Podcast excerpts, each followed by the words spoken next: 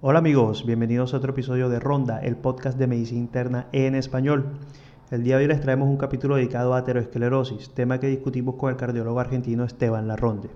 El doctor Esteban Larronde es médico especialista en cardiología, es egresado de la Universidad de La Plata en Argentina y actualmente aparte de sus labores como cardiólogo se desempeña como secretario de prensa y difusión de la Federación Argentina de Cardiología. Lo pueden encontrar y contactar en Twitter en la cuenta arroba estebandl. Tuvimos una charla bastante productiva en donde hablamos de aterosclerosis y cómo el estilo de vida actual y comidas ultraprocesadas son responsables de la mayoría de enfermedades cardiovasculares. Esperamos que este episodio actual sea de su agrado así como lo fue para nosotros, por lo que sin más preámbulos, a continuación les dejo nuestro episodio con el doctor Esteban Larronde.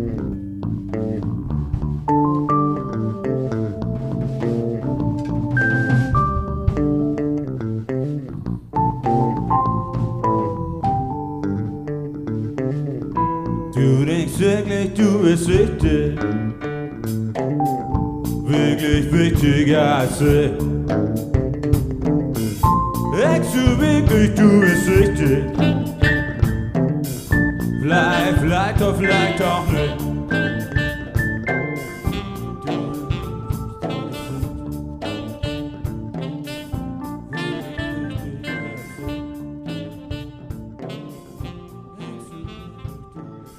Doctor Esteban Larronde, buenas tardes, bienvenido al programa, ¿cómo está?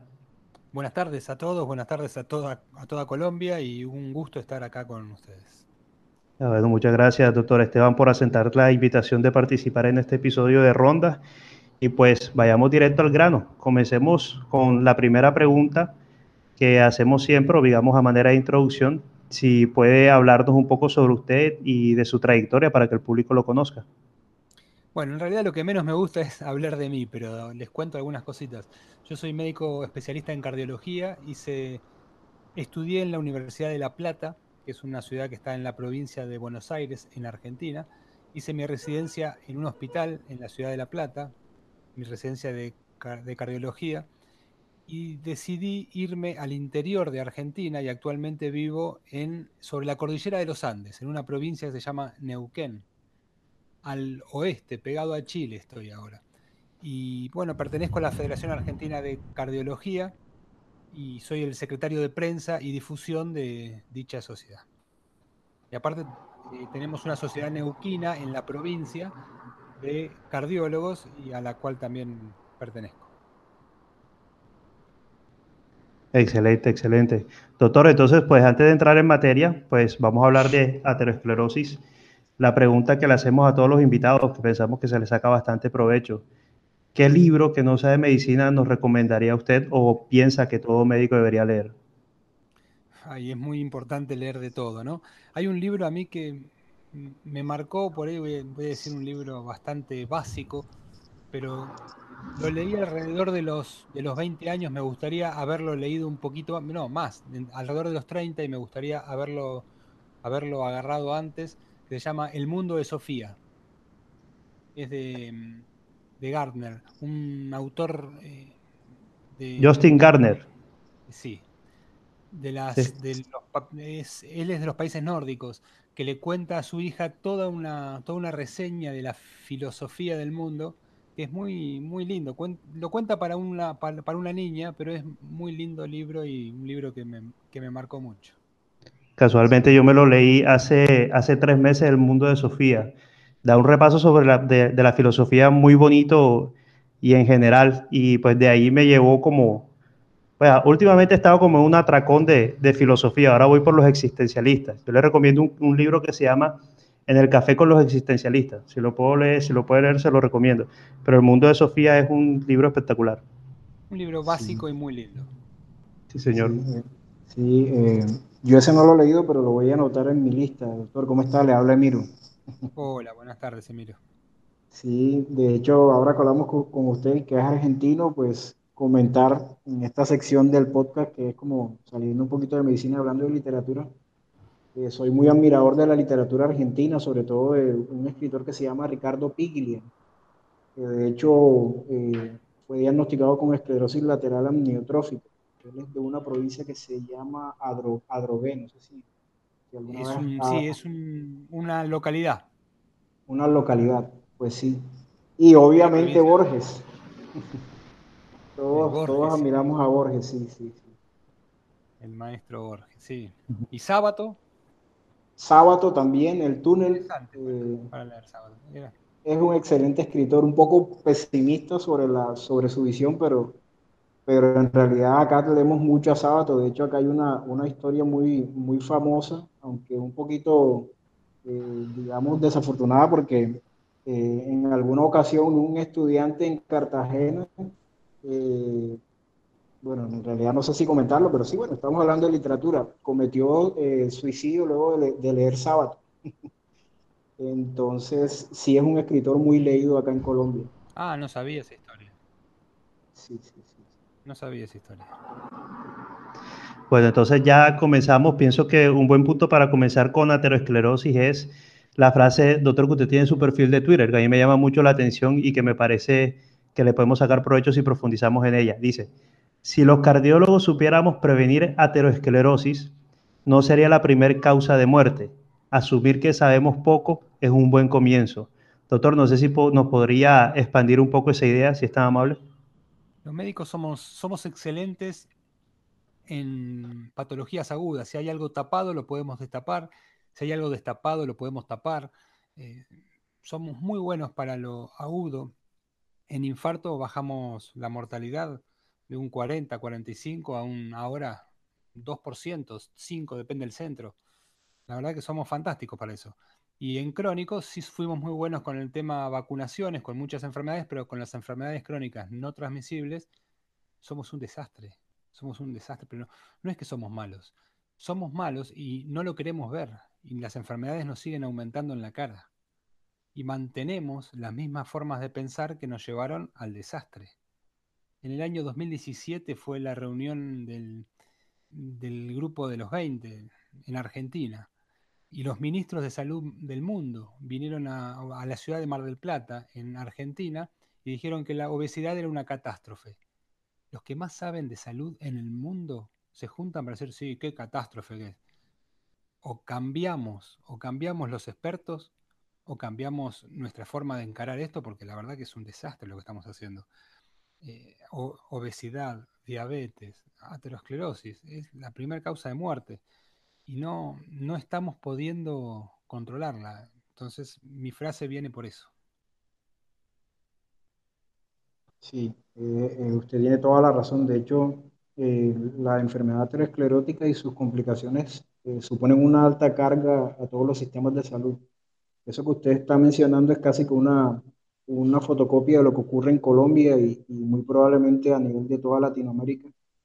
Eh, por ejemplo, por, por lo menos la última vez que leí, eh, se sabe que México es uno de los países con mayores índices de obesidad a nivel mundial y es una pandemia que no hemos podido controlar.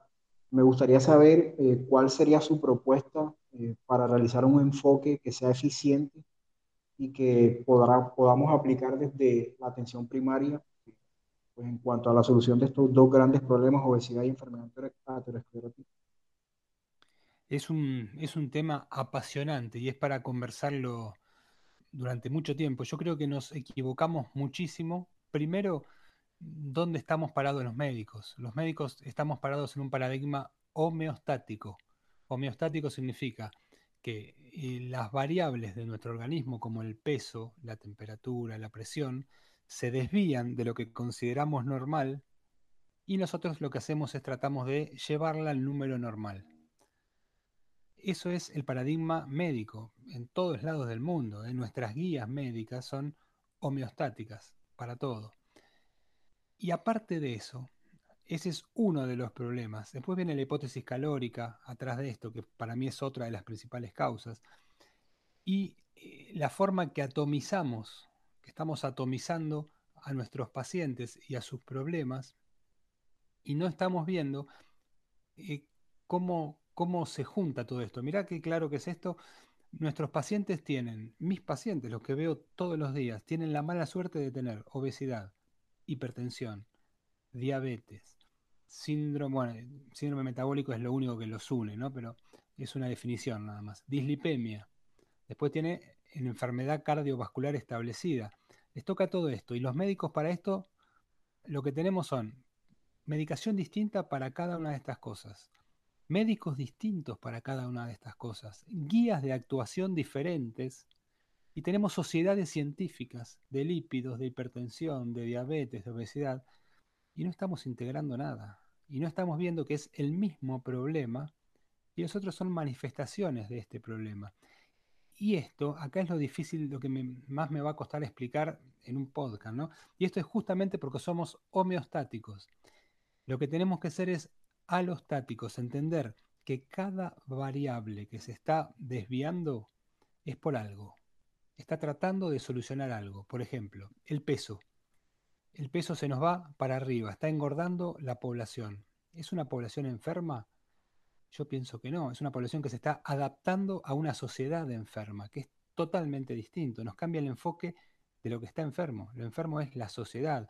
El individuo no está enfermo, está adaptado y es una respuesta normal, esperable, predecible y por suerte engorda ese individuo. Por suerte ese individuo tiene la capacidad de pasar a grasa toda esa sobrecarga de sustratos oxidables que le estamos dando con esta alimentación neolítica, por decirlo de alguna forma. Eso, el organismo se defiende y lo pasa a grasa para que no sea peor. En las lipodistrofias, que ustedes las conocen, es una enfermedad donde por suerte son muy raras, las personas no tienen adipocitos, no pueden engordar, se mueren a los 14 años en las formas más severas. No pueden engordar. ¿Por qué? Porque no tienen, bueno, es un defecto genético que no pueden engordar. No pueden pasar a grasa toda esa toda esa reserva, eh, toda esa comida que uno, que uno come de más. Y, eso, eso sí es una enfermedad. La obesidad no es una enfermedad, sino una adaptación a un medio. Lo mismo pasa con hipertensión, con diabetes tipo 2, diabetes tipo 2 y la dislipemia metabólica. Son todas adaptaciones que las vemos como algo malo, como un problema, y en realidad son la solución del organismo para un problema externo. Es difícil de explicar esto, Oscar y Emiro, pero me logro explicar, si no, pregúntenme. Sí, claro. Este, no, está bastante claro y pues yo estoy de acuerdo con usted. Eso es lo que la OMS hoy en día llama que estamos en un ambiente obesogénico, en donde pues todas estas comidas ultraprocesadas, todo este estilo de vida donde no se le, pues las personas andan siempre con prisa, que no tienen espacio para el ejercicio, etcétera, pues todo eso produce la llamada enfermedad que como usted dice es una adaptación, pero pues que al final termina produciendo la enfermedad. Pues entonces, doctor, siguiendo esa idea, pues yo quería hacerle una pregunta, pienso yo que es como la, principal pregunta que quiero hacerle aquí en, este, en esta época del día de hoy, es si nos puede decir qué está mal en su concepto con el modelo actual de la enfermedad cardiovascular aterosclerótica. Es si nos lo podría explicar, por favor. Eh, justamente es esto, que estamos viendo variables alostáticas como homeostáticas. Estamos tratando de bajar el colesterol, estamos tratando de bajar un número con la presión, estamos tratando de eh, bajar un número con el peso, cuando no entendemos que por suerte el organismo está subiendo el colesterol por algo, está subiendo esa, eh, está haciendo una resistencia a la insulina, está aumentando el peso y no estamos viendo que a donde vemos errores, no son errores, sino eso está para protegernos del error, para protegernos del problema. Creo que ahí es donde estamos fallando. ¿Por qué? Porque esto después nos genera la reacción que tenemos todos los médicos. Te sube la presión, toma la pastilla para que te baje. Bajamos variables. Y ahí mejoramos lo que se llama carga alostática. Claro, es cierto todas estas adaptaciones, el cuerpo paga un precio, no es gratuito, no es gratuito. Eh, pagamos un precio y hasta si, es muy grande lo podemos pagar hasta con nuestra vida, que se llama sobrecarga alostática, cuando ya es algo que el sistema ya no lo puede volver, volver para atrás. No estamos viendo cómo funciona el sistema en su totalidad, no estamos siendo sistémicos, ese es el problema. El organismo es un sistema complejo y estamos siendo a las variables. Creo que nuestro problema principal es ese. No estamos entendiendo que si tenemos aterosclerosis, tenemos que entender qué pasa, qué mecanismos tenemos atrás de esto. Y nos vamos atrás de los grandes papers donde la bajan y logran una significancia de la mortalidad de, de un 1% y eso lo toman como... Creo que no estamos siendo sistémicos porque la medicina tiene que ser filosófica por el método científico, sistémica por la teoría de la complejidad de los sistemas y evolutiva. Todo, todo se explica a través de la evolución. Todo tiene una función para algo, todo existe para algo. Paradigma eh, equivocado y por eso no estamos entendiendo el problema. Doctor, entonces esas definiciones de que el LDL colesterol malo, entre comillas, que el HDL colesterol bueno, que tratar de llevar el LDL mientras lo más bajo posible siempre es bueno, entonces son reducciones muy simplistas, ¿cierto? Claro, porque la pregunta no es, eh, tengo que, con la temperatura, vamos a hacerlo con la temperatura. Si un paciente nuestro tiene temperatura, ¿cuál es nuestro objetivo? Vamos- a definir la enfermedad por la temperatura, como hacemos con la diabetes, que la definimos por un síntoma, que es la glucemia, o por un signo.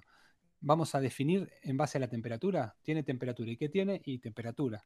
¿Y qué vamos a hacer? Bajarla. No, con la temperatura somos un poquito eh, más inteligentes. Entendemos que hay algo que la está causando y que la temperatura elevada inicialmente es beneficiosa porque nuestras enzimas y nuestro sistema metabólico funciona mejor con una temperatura un poquito más alta.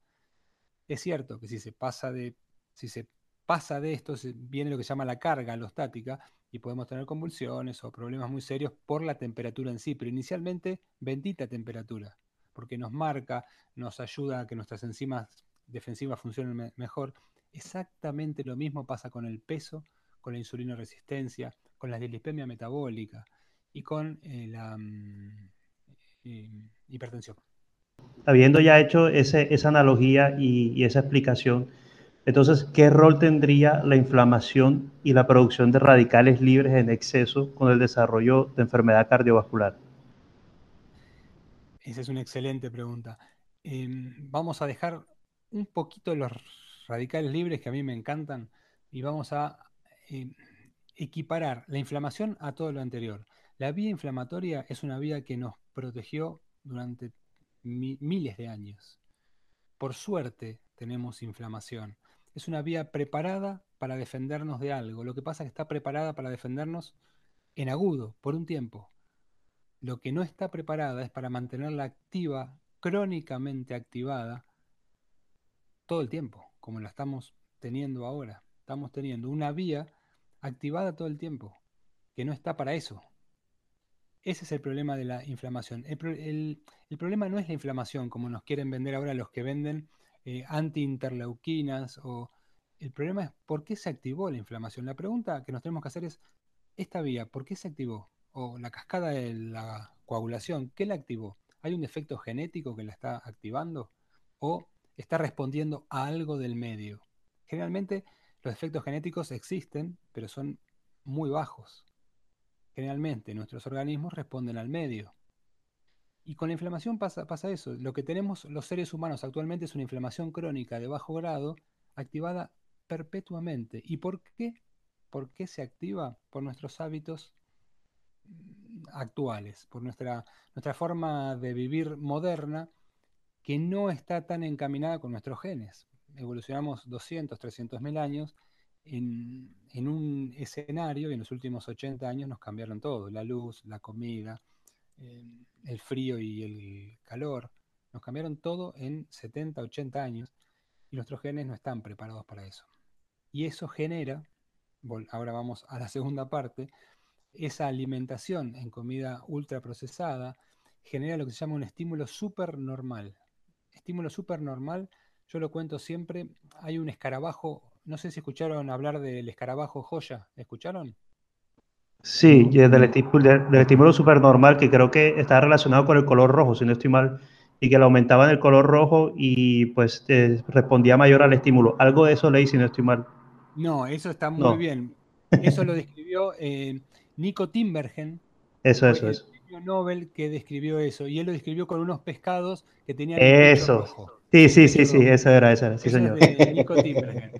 Eso Sí, es señor. un experimento espectacular. Pero que él notó que los pescados se ponían nerviosos y se ponían más agresivos. Y después, bueno, cuando, cuando veían algo rojo, y después hizo el experimento y bueno, y, des- y describió esto. Pero hay un ejemplo que pasó en Australia hace poquito, que es, es como es más cercano, es más lindo para, para contar. Hay un escarabajo que se llama escarabajo joya, es grandote, es marrón y está en peligro de extinción. ¿Saben por qué? Porque los machos confunden las botellas de cerveza tiradas en la playa con hembras, porque son mucho más brillosas, más grandotas, tienen más curvas, y el cerebro del escarabajo le dice, eso es una super hembra, tenés que ir a copular con ella, y dejan las hembras. Eso es un estímulo súper normal. Y ese cerebro del escarabajo o del pescado de Nico Timbergen lo compartimos nosotros. Y hay un tipo de comida que son los ultraprocesados, que es comida de diseño, comida que la, que la hicieron ingenieros que saben mucho de nutrición, mucho más que nosotros los médicos y mucho más que los nutricionistas. Es comida hecha para que vos comas, independientemente de si tiene azúcar, grasa, que aparte tiene todo, colorantes, resaltadores de sabor, ya empiezan a vendértela desde el envase, desde donde la ponen en la góndola. Esas técnicas funcionan en nuestro cerebro de escarabajo, que lo tenemos, lo tenemos adentro y hace que no podamos dejar de comer. Eso que no podamos dejar de comer hace que comamos más cantidad de comida. Cuando comemos más cantidad, nuestro sistema que quema la comida en nuestro cuerpo, que es la mitocondria, y dentro de la mitocondria, la cadena transportadora de electrones, y como esta comida tiene mucho azúcar, porque el azúcar es muy rica para los seres humanos, les vamos, vamos a recordar que todo lo que sea carbohidratos entra en la cadena transportadora de electrones por el complex 1. No sé si se acuerdan esto, pero bueno, si yo meto muchos carbohidratos, estoy sobrecargando el complex 1. Y la forma que tiene el cuerpo de decir, basta, no comas más, ya está, es mandar radicales libres para informar que ese complex ya está saturado. Pero seguimos mandándole comida, porque nuestros centros del hambre están totalmente secuestrados por esta comida. Entonces se nos sobrecarga el complejo 1 y empieza a tirar eh, radicales libres. Nuestras mitocondrias nos llenan de radicales libres, más los que nos entran por la contaminación, por el tabaco. Entonces nos empiezan a circular esos radicales libres que son moléculas muy reactivas que se pegan a todo y rompen todo. Pues son un poquito está muy bien porque son señalizadores, pero cuando empiezan a aumentar por esto, empiezan a hacer desastres y sobre todo en nuestras proteínas, nuestras proteínas internas. ¿Y a dónde se pegan más? ¿A dónde se pegan más? Como circulan por las arterias, en nuestras arterias. En nuestras arterias, todas las arterias, yo tengo varios dibujitos de esto, hasta tengo un video ahí en Twitter y en Instagram, tienen como una capa de algodón que protege toda la pared interior de las arterias. Esa capa son proteínas y glúcidos, se llama glicocálix. Ese glicocálix es un gran absorbedor de sodio, porque el sodio circulante que tenemos de más, como que se almacena ahí para que pase el exceso de sodio, si es, si es temporal, y después lo va liberando de nuevo la sangre, para que los riñones hagan lo suyo. Y otra cosa que absorbe son radicales libres pero no es gratuito. Absorbe un poco. Si le seguimos metiendo radicales libres, el glicocálix se rompe todo. Y queda el endotelio, que es la primera capa de la pared de la arteria, expuesto a todo lo que lo puede agredir. Y como, esos, como esa inflamación crónica y esa, y esa hambre desmedida por el estímulo supernormal, seguimos comiendo porquerías, esos radicales libres que siguen circulando se pegan a otras proteínas, a la albúmina, ¿Y sabes a cuál se pegan mucho? A las apoproteínas. Las apoproteínas son las que tienen el colesterol, el LDL y HDL. Incluso hay un sistema preparado para esto, que las ApoB y las ApoA, que es la que tiene el HDL y el LDL, son unas proteínas que transportan los lípidos en la sangre y se llama ApoB, la del LDL o colesterol malo, y ApoA, la del HDL o colesterol bueno. Como estos radicales libres, estoy hablando mucho, los aburro. No, claro, aquí estamos pendientes. ah, bueno, díganme. Con atención. Como, no, estas, tranquilo.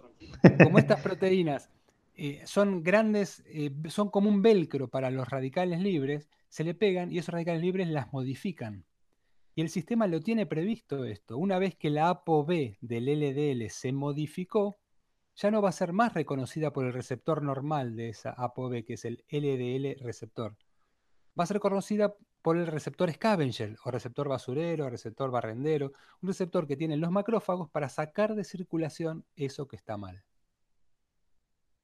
Eso es perfecto. Después de una alimentación, se llena de radicales libres, la ApoB se los consume un, poco, los macrófagos la sacan y listo.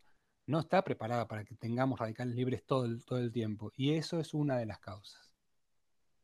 Sí, eh, de hecho usted tiene razón en el sentido de que el abordaje, eh, digamos, de la enfermedad aterosclerótica y de la, de la obesidad está muy dirigido a buscar eh, metas cuantitativas, que de hecho es como un, un, paradigma que se está apoderando de la medicina occidental eh, o medicina alopática, en el sentido de que se buscan metas, el, el famoso T2T de la, de la eh, reumatología, Trade to Target, también se está moviendo a pues, casi todas las áreas de la medicina. Entonces uno en la, en la consulta busca metas y eso es lo que uno hace para hacerle seguimiento a los pacientes teniendo en cuenta que usted no está muy de acuerdo con ese paradigma en su, en su práctica profesional, ¿cómo aborda el riesgo y la prevención cardiovascular en los pacientes que van a su consultorio? Es muy buena pregunta. Eh, no solamente es eso, sino que nuestras guías de actuación médica lo que están buscando, bueno, lo que, lo que estamos buscando todos es una bala mágica, es una pastilla que nos cure la obesidad, que nos cure la dislipemia, que nos cure la insulinoresistencia. Estamos buscando balas mágicas aplicadas a un organismo cuando el problema está fuera, está en la sociedad. Pero esa, esa, esas, esa medicación, como pueden ser las estatinas para bajar colesterol, son herramientas y, son útiles, tienen utilidad y tienen utilidad demostrada. Yo ya sé que las estatinas mejoran eventos y mejoran mortalidad en determinados pacientes, porque me está, me está actuando sobre esa carga y sobrecarga alostática, que tampoco es buena. El ejemplo que pongo en mis clases yo es un sub y baja que le decimos en Argentina, esos juegos de los niños donde eh, hacen, hacen palanca sobre el medio y uno sube y el otro baja, no sé cómo se llaman en Colombia. Se llama sub y baja. Sí, sí señor. Bueno, pongo un niño de cada lado, a un niño se le sube otro niño a los hombros, el cuerpo lo que hace es subir un niño a los hombros del otro lado para equilibrar eso a un niño se le sube un elefante a los hombros y al otro niño el cuerpo también le sube un elefante a los hombros, pero lo va a pagar el riesgo en donde toca, donde hace el punto de contacto con el, con el soporte, en el medio del... Bueno, esa es la carga alostática. Ahí se rompe el sub y baja, ahí es donde se rompe. Y las estatinas, o la metformina o las nuevas glifosinas, funcionan ahí, mejorando y e, evitando que eso se rompa, porque eso tiene un límite. Pero no es la solución. La, la, solución es sacarle el elefante de los hombros a los niños. Yo las uso. Uso todo el arsenal que tenemos nosotros, pero trato de eh, entender que eso es como un barco que se está hundiendo. Tenemos un agujero, las medicinas estas son para sacar agua, pero no estamos tapando el agujero seguimos activando la inflamación crónica, seguimos eh, haciendo que el LDL suba, seguimos aumentando la insulina resistencia, seguimos activando todas las vías que dan hipertensión. Entonces, estamos actuando a medias con esos pacientes. Por eso conseguimos resultados a medias, ¿no? En cardiología bajamos LDL a 30, a 30 o a 20 y tenemos un riesgo residual altísimo. ¿Por qué es esto? Es esto mismo, no estamos tratando la enfermedad de base. Doctor, entonces, pues complementando ese, ese tema, pues ya estamos hablando de que lo que está malo es el sistema en realidad y que lo que tenemos es una visión, como usted lo dijo, un poco atomizada, donde vemos los sistemas por separado y no cómo juegan entre ellos y no entramos, digamos, a equilibrar ese sistema, sino a mirar las variables distintas. Pues la pregunta que le voy a hacer es la siguiente. Entonces, aparte de la carga eh, o del arsenal, mejor dicho es la palabra, del arsenal farmacológico, a disposición. ¿Qué otras intervenciones tiene usted? Entonces, por ejemplo, básicamente dirigido, ¿qué tipo de nutrición recomienda al paciente? Y sobre todo me gustaría que me que se me pudiera aclarar un poco ese, digamos, ese, ese concepto, porque lo he visto mucho en su perfil y que me llama mucho la atención del tema de las calorías. Me, me, me, llama mucho la atención y quisiera, por favor, si me lo pudiera explicar como para profundizar en ese tema.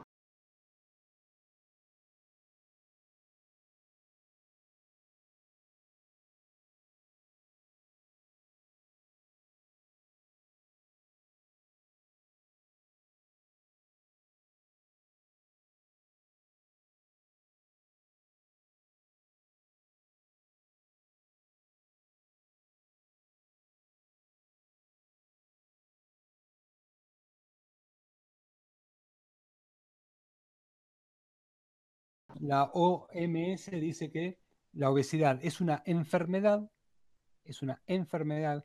Acá vamos a abrir un paréntesis. Les conviene que sea enfermedad para que la salud pública o las obras sociales o, o lo- o las prepagas, no sé cómo se llaman en Colombia, los, los encargados de, Prepagadas. de Se llama igual prepagadas, pólizas, etcétera. Bien, para que ellos paguen las pastillas que venden los laboratorios. Por eso quieren que sea una enfermedad. Lo que pasa que nos desvía del, del objetivo, ¿no? Pero bueno, la OMS dice que la obesidad es una enfermedad causada por un desequilibrio que comemos más calorías que las que gastamos. Y esto basado en una ley universal. La, ley, la primera ley de la termodinámica, que dice que la energía no se crea ni se destruye, sino que se va transformando. Y alguien, si come más y gasta menos, lo va a, a acumular. Eso es, eso es indiscutible. Y lo que come más y come menos son calorías, según la OMS. Ahora bien, las calorías no existen en la naturaleza, no existen en el metabolismo, no hay un receptor para calorías, no, no es una unidad, es un concepto, es como velocidad. No existe la velocidad en sí, sino es un concepto para entender y para tratar de predecir cosas. Con velocidad nos fue bien, porque podemos predecir a qué hora va a llegar un tren, un avión y con exactitud.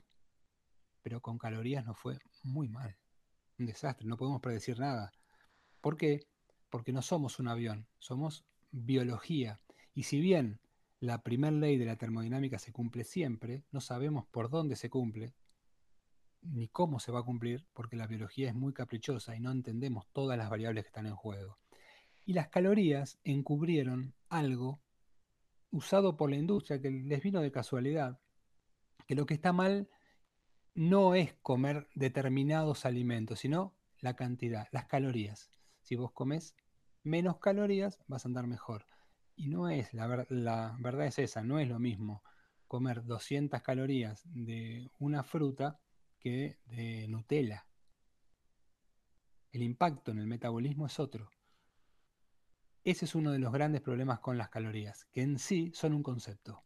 Concepto que se usó mal y se sigue usando mal y que aporta muy poquito, muy poquito a nuestro entendimiento. Decimos que estamos gordos porque comemos más calorías que las que gastamos, es decir, exactamente lo mismo que a un adipocito entra más grasa que la que sale.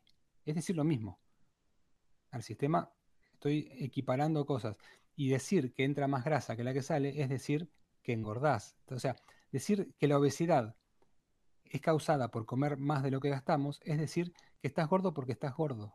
Es una, se llama tautología, pero es una estupidez, de alguna forma. No explica, describe. Y nosotros necesitamos entender y explicar, porque el error viene, si estamos gordos porque comemos mucho y nos movemos poco, la solución es fácil, es moverse mucho y comer menos. Y es mentira, vos no podés regular ninguna de las dos cosas a voluntad. No podés decidir la cantidad de lo que vas a comer ni cuánto te vas a mover si tenés síndrome metabólico. Esto es un poquito más complejo, pero es apas- apasionante.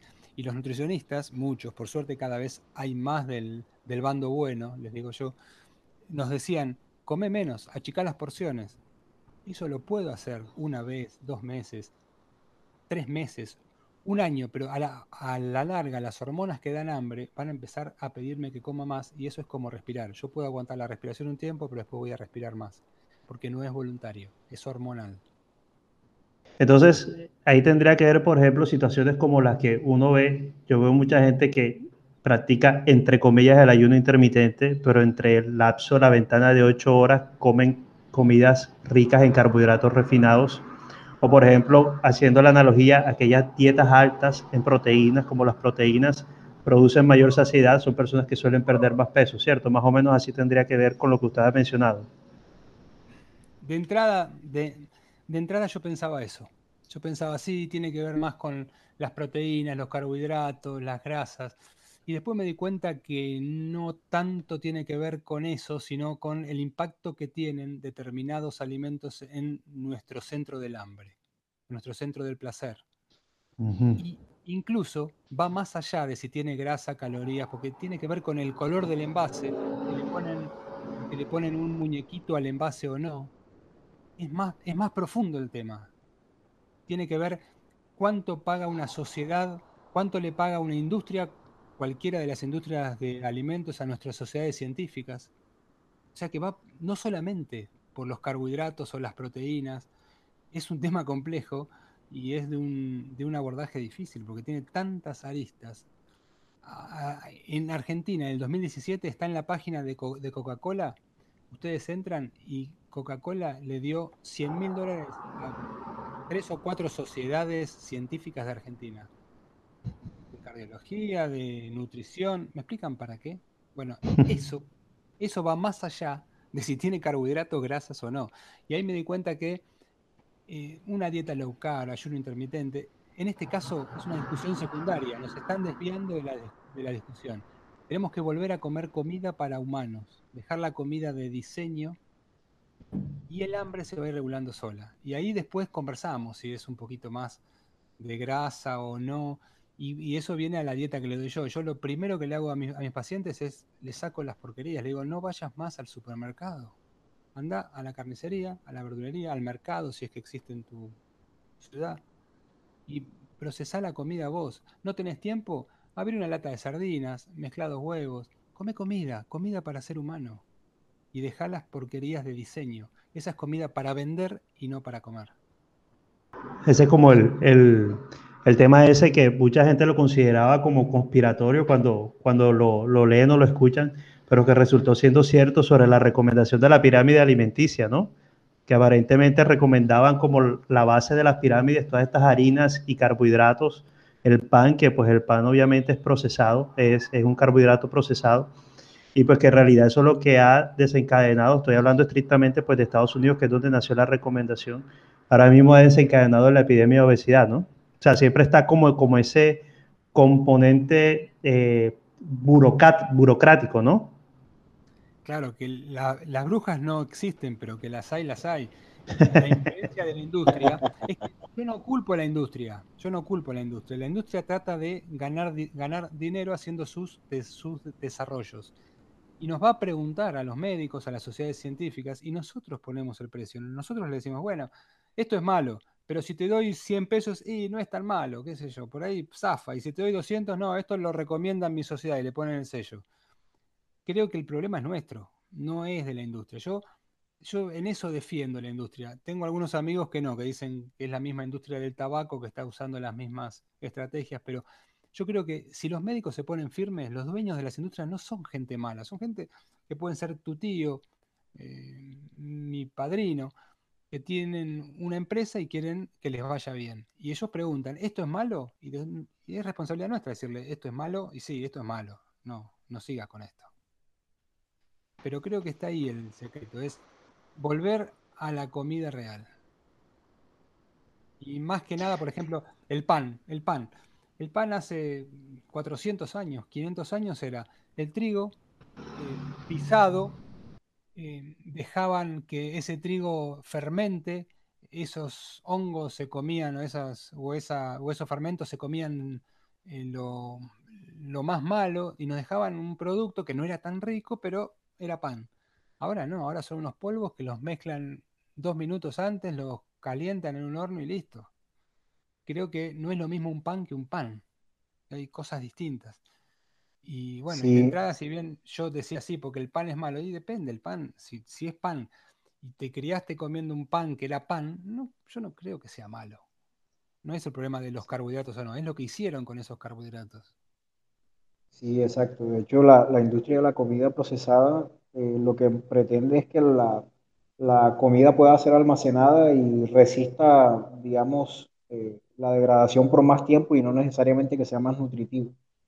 Y por eso, pues, son alimentos que, que ocasionan más daño que beneficio. Eh, ya como para... Daño crónico, ah, te lo van haciendo de a poco, entonces si son recontra seguros, lo comes y no te morís porque están con tienen toda la seguridad bacteriana, eh, toxicológica, todo eso es perfecto, pero te van matando de a poco. Exacto. De hecho, acá en Colombia hace poco eh, ya casi que se aprobó una ley para obligar a las productoras de alimentos y, pues a toda esa industria que especifiquen eh, en la etiqueta la cantidad de calorías y carbohidratos que tienen eh, los alimentos, porque a veces los consumidores desprevenidos eh, responden, como usted bien lo dice, a la etiqueta que habla de que es una comida fit o que es baja en calorías y realmente no, no está ocurriendo de esa manera. Eh, claro. Entonces, Igual yo siempre les digo a, mis pacientes que si no tiene etiqueta y no tiene información nutricional, mejor.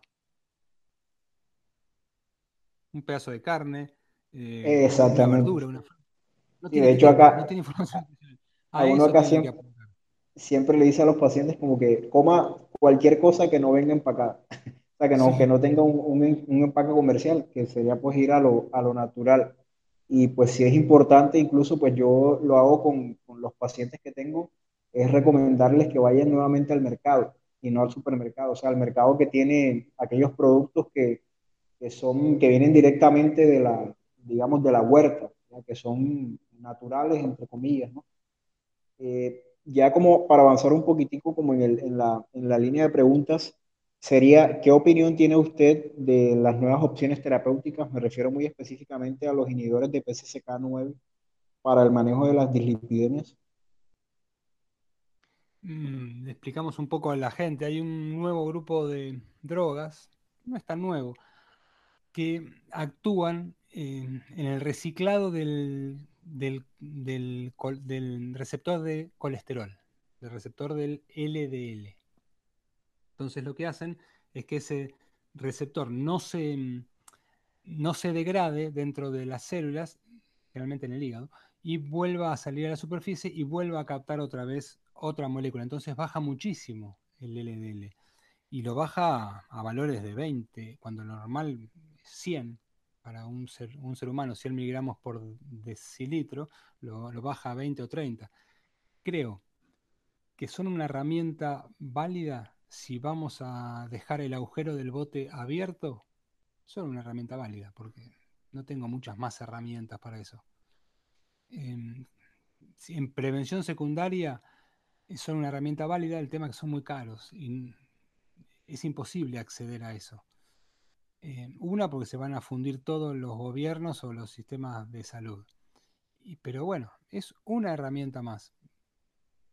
Eh, yo en algunos pacientes, lo, acá lo intenté usar, no los conseguí por, el precio, bueno, pero en algunos pacientes que yo tengo, si los hubiera conseguido, me hubieran sido muy útiles. Doctor, y entonces, pues ya con ese arsenal que tenemos de los PCSK9, que estaba mencionando Emiro, y usted hizo una referencia indirecta, pues con respecto a esos medicamentos, cuando ahorita mencionó de niveles de LDL de 30, pues yo lo único que he visto en mi experiencia como internista, esos niveles de LDL es solo en pacientes vegetarianos casi veganos y en pacientes que utilizan los PCSK9. Entonces, ya mencionando eso, ¿qué opina usted de esa recomendación que dicen que el LDL mientras más bajo, pues mejor? Eh, yo pensaría, sí, o sea, ¿qué, ¿qué, opinión le merece ese, digamos, ese concepto o esa casi que es una heurística que nos, que nos, que nos quieren imponer al respecto. Eso, y cada vez nos inundan con más estudios, con más eh, consensos, con más statement, con más cosas que nos dicen que LDL cuando más bajo mejor. ¿Eso está, eh, tenemos tiempo o redondeo? No, sí tenemos tiempo. Tenemos todo el tiempo. Claro que sí. Eso viene de eh, los estudios observacionales, la gente que tiene más colesterol le iba peor, viene después de los estudios mendelianos, donde gente que nace con LDL bajo tiene menos enfermedad cardiovascular, los que nacen con espontáneamente con LDL alto tienen más enfermedad cardiovascular, nace de los estudios de intervención, donde le dan alguna pastilla que baja el colesterol versus placebo, y los pacientes tienen menos eventos. En base a eso surge la hipótesis de LDL cuando más bajo mejor. Tenemos evidencia fuerte que LDL cuando más bajo mejor. En todos los pacientes, no, principalmente en la prevención secundaria y en los pacientes que tienen algún gen eh, alterado, son las dos cosas. Yo, acá, yo diferencio siempre los factores de riesgo, que son la diabetes, la hipertensión, la dislipemia, obesidad, con daño genético o daño orgánico con daño puntual o sin daño. Esto es totalmente para diferenciar. En hipertensión los médicos lo tenemos muy claro, porque tenemos hipertensión secundaria e hipertensión esencial. Entonces, cuando tenemos un daño, una arteria renal obstruida, tenemos un daño que ir- hay que ir a resolver para que se solucione la hipertensión, que es el síntoma. Bueno, lo mismo pasa con dislipemia. Tenemos hipertensión, eh, tenemos dis- dislipemia con un daño, con un gen alterado, como la dislipemia heredofamiliar, o dislipemia sin gen al- alterado, que es reactiva a un medio. Entonces, lo primero con una dislipemia es mejorar el medio que nos llevó a ese colesterol a reaccionar de esa forma. Si no hacemos eso, es muy poquito lo que hacemos con la medicación. Y tenemos que usar medicación muy extremista. Tenemos que usar un bazooka para matar un pajarito. Tenemos que, lo primero es modificar en ese organismo lo que lo llevó a aumentar. Y, mm, y ahora me olvidé lo que la, pre- la pregunta inicial. ¿Qué era? Sí, la, que era que si estaba de acuerdo con la, la, digamos, la actitud de LDL más bajo es mejor. Ah, L- y bueno, y LDL cuando más bajo mejor es un eslogan comercial, es un eslogan comercial, es una estrategia de marketing.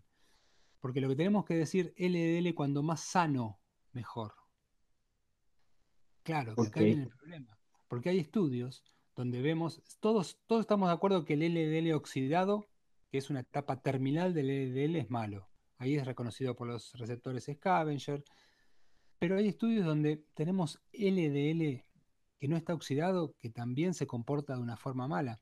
Esto tiene que ver con el proceso de aterosclerosis. ¿Vieron esos radicales libres cuando se pegan a la proteína del LDL, que es la ApoB? Ya le va modificando y lo primero que le modifica, lo primero es la carga eléctrica.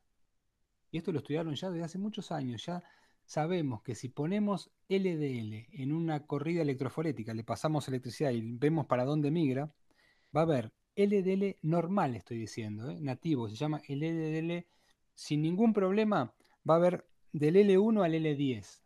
Después lo hicieron hasta el L5. Tenemos L1 y L2 que son LDL totalmente sano con su carga normal, que es, eh, negativa, pero menos negativa que el LDL3 y el 4 y el 5. LDL 4 y 5 son muy electronegativos. Muy electronegativos. Eso es para que se alejen del glicocálix, que es electronegativo. Estas proteínas que van a estar con muchos radicales libres, la carga ya se pone negativa, entonces circulan dentro de los vasos en el medio, más alejada para que no dañen ese glicocálix, porque lo van a, lo van a dañar más. El cuerpo lo que hace es los manda por el centro del vaso. Aparentemente, si uno los ve, son normales, no están oxidados, nada, no les encuentra nada, salvo la carga esos van a ser captados ya por su receptor y van a ser sacados del cuerpo. Pero esos ya son aterogénicos. Y eso depende de los radicales libres, de los hábitos, no, del estilo de vida. El estilo de vida se puede elegir, de los hábitos, de, todo esto que estoy, que estoy diciendo. Por lo tanto, LDL no es cuando más bajo mejor. Cuando bajamos el pool total de, LDL, estamos bajando todos.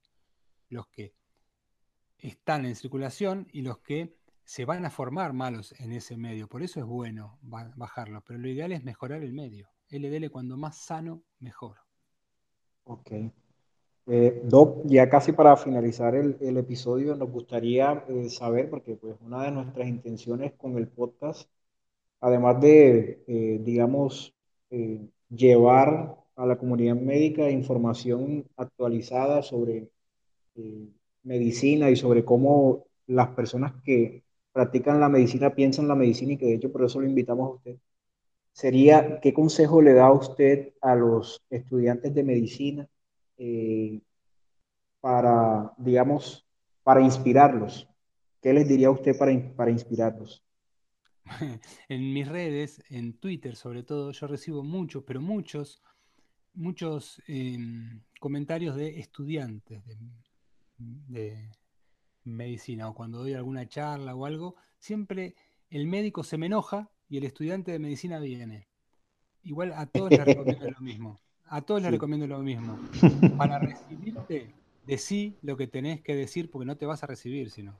Decí que LDL cuando más bajo mejor, decí que hay que mejorar la presión a los valores que ellos dicen. Repetí todo, porque si no, no se recibe. Entonces, lo que les digo, no me hagas caso, no me hagas caso hasta que tengas tu título en la mano y puedas pensar por vos mismo y no dependas de un, de un examen para seguir. A los estudiantes les digo eso. Que no me escuchen siquiera. después sí, después eh, sí. Pero me se me acercan mucho los estudiantes.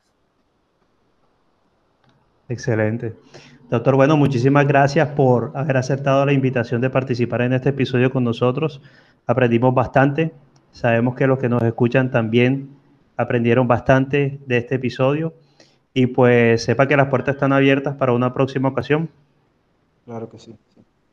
Bueno, muchísimas gracias a ustedes. Fue un gusto con- conversar. Espero no haberlos aburrido mucho. Soy, yo Claro que pongo no. muy- yo me pongo muy pesado. Para esto, nada. Como es que me No. encanta, me pongo que de- pesado. Pero bueno, De hecho, cuando un podcast queda bien hecho, los que entrevistan hablan, hablan poco y el entrevistado habla bastante. Que, pues, Exactamente.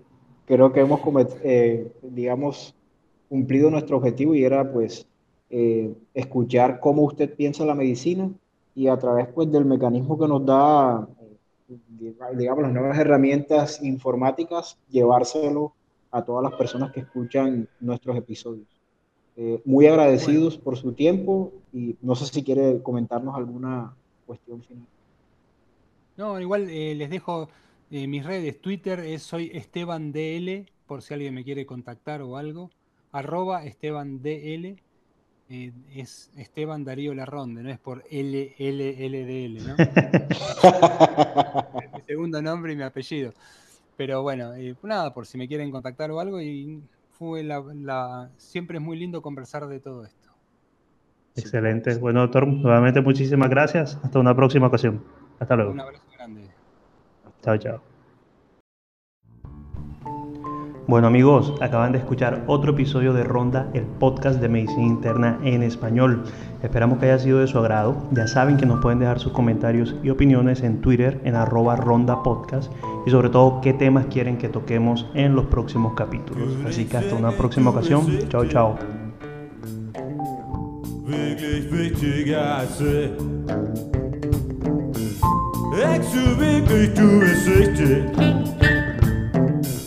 Life, light of light of